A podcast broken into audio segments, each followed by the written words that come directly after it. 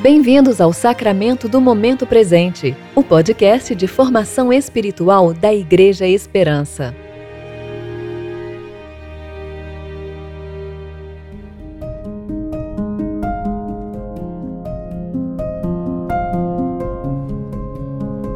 Hoje é 7 de julho de 2020, terça-feira, tempo de reflexão do quinto domingo após Pentecostes.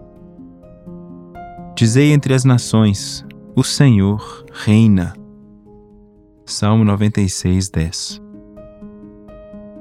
Eu sou Pedro Jardim e vou ler com vocês o texto de Romanos 3, de 1 a 8.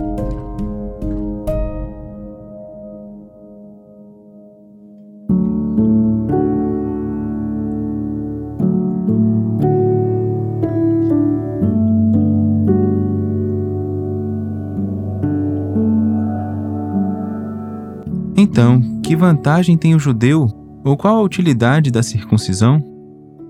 Muita em todos os sentidos. Em primeiro lugar, porque as palavras de Deus foram confiadas aos judeus. E então, se alguns foram infiéis, a infidelidade deles anulará a fidelidade de Deus? De modo nenhum.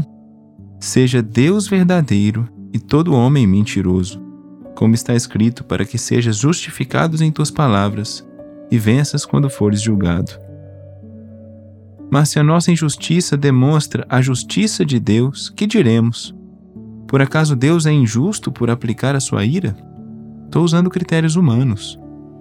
De modo nenhum. Do contrário, como Deus julgará o mundo? Mas se para a glória de Deus a sua verdade é ainda mais ressaltada por meio da minha mentira, por que ainda sou julgado como pecador? E por que não dizemos, como alguns afirmam com calúnia que dizemos, façamos o mal para que venha o bem? A condenação destes é merecida. O Senhor pôs-se em movimento na história da redenção.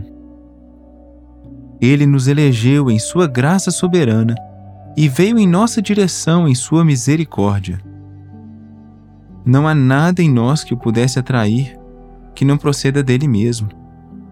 Não há nada que poderíamos fazer por nós mesmos que nos tornasse aceitáveis diante dele. Tudo vem dele e aponta para ele.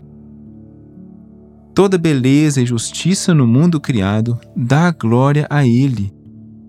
Do mesmo modo, toda corrupção e injustiça também redundará em glória a ele. Mas como Deus pode permanecer fiel, justo e verdadeiro e bom diante da infidelidade, injustiça, mentira e maldade? Primeiro, porque ele é fiel à sua aliança, segundo a sua palavra. Ele julga com justiça segundo a sua palavra. Ele é verdadeiro em sua própria palavra.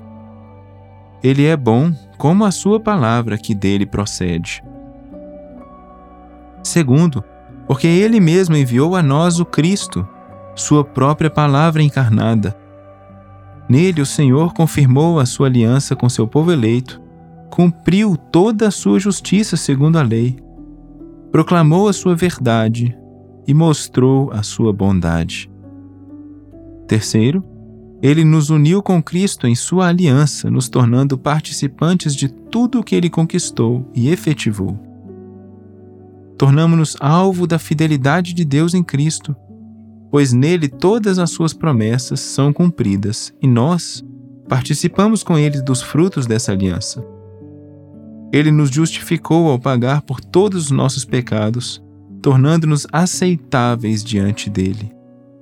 Ele imprime a sua verdade em nós, os termos da aliança gravados em nossos corações pelo Espírito, que vivifica em nosso espírito a sua santa palavra. Ele nos faz amar o bem em nosso coração e nos ajuda a caminhar dia após dia em direção à estatura do varão perfeito, Ele que é a fonte de todo o bem. Mas então, como na prática fica a nossa vida dentro dessa aliança, na qual buscamos nos aproximar de nosso amado e abandonar tudo o que é contrário a Ele? Como é a dinâmica dessa nova vida? Somos transformados dia a dia, pelo Espírito que nos conforma à palavra de Deus. Ele opera essa obra em nós pelos meios de graça, pela leitura e meditação na palavra de Deus, pela oração e adoração ao Deus da palavra e pela comunhão com o seu corpo, a Igreja, onde somos mutuamente edificados e crescemos naquele que é a cabeça, Cristo, e onde especialmente recebemos os sacramentos da ceia e do batismo. Assim, reconhecemos que tudo procede do Senhor e retorna para Ele. Assim, vivemos por Ele e para a Sua glória. E assim, desejamos e nos alegramos na glória de Deus. Oremos. Senhor, fala carinhosamente conosco e permite-nos ouvir. Derrama o teu amor na tua palavra e nos teus sacramentos e ensina-nos a viver por meio de tudo o que nos dás. Amém.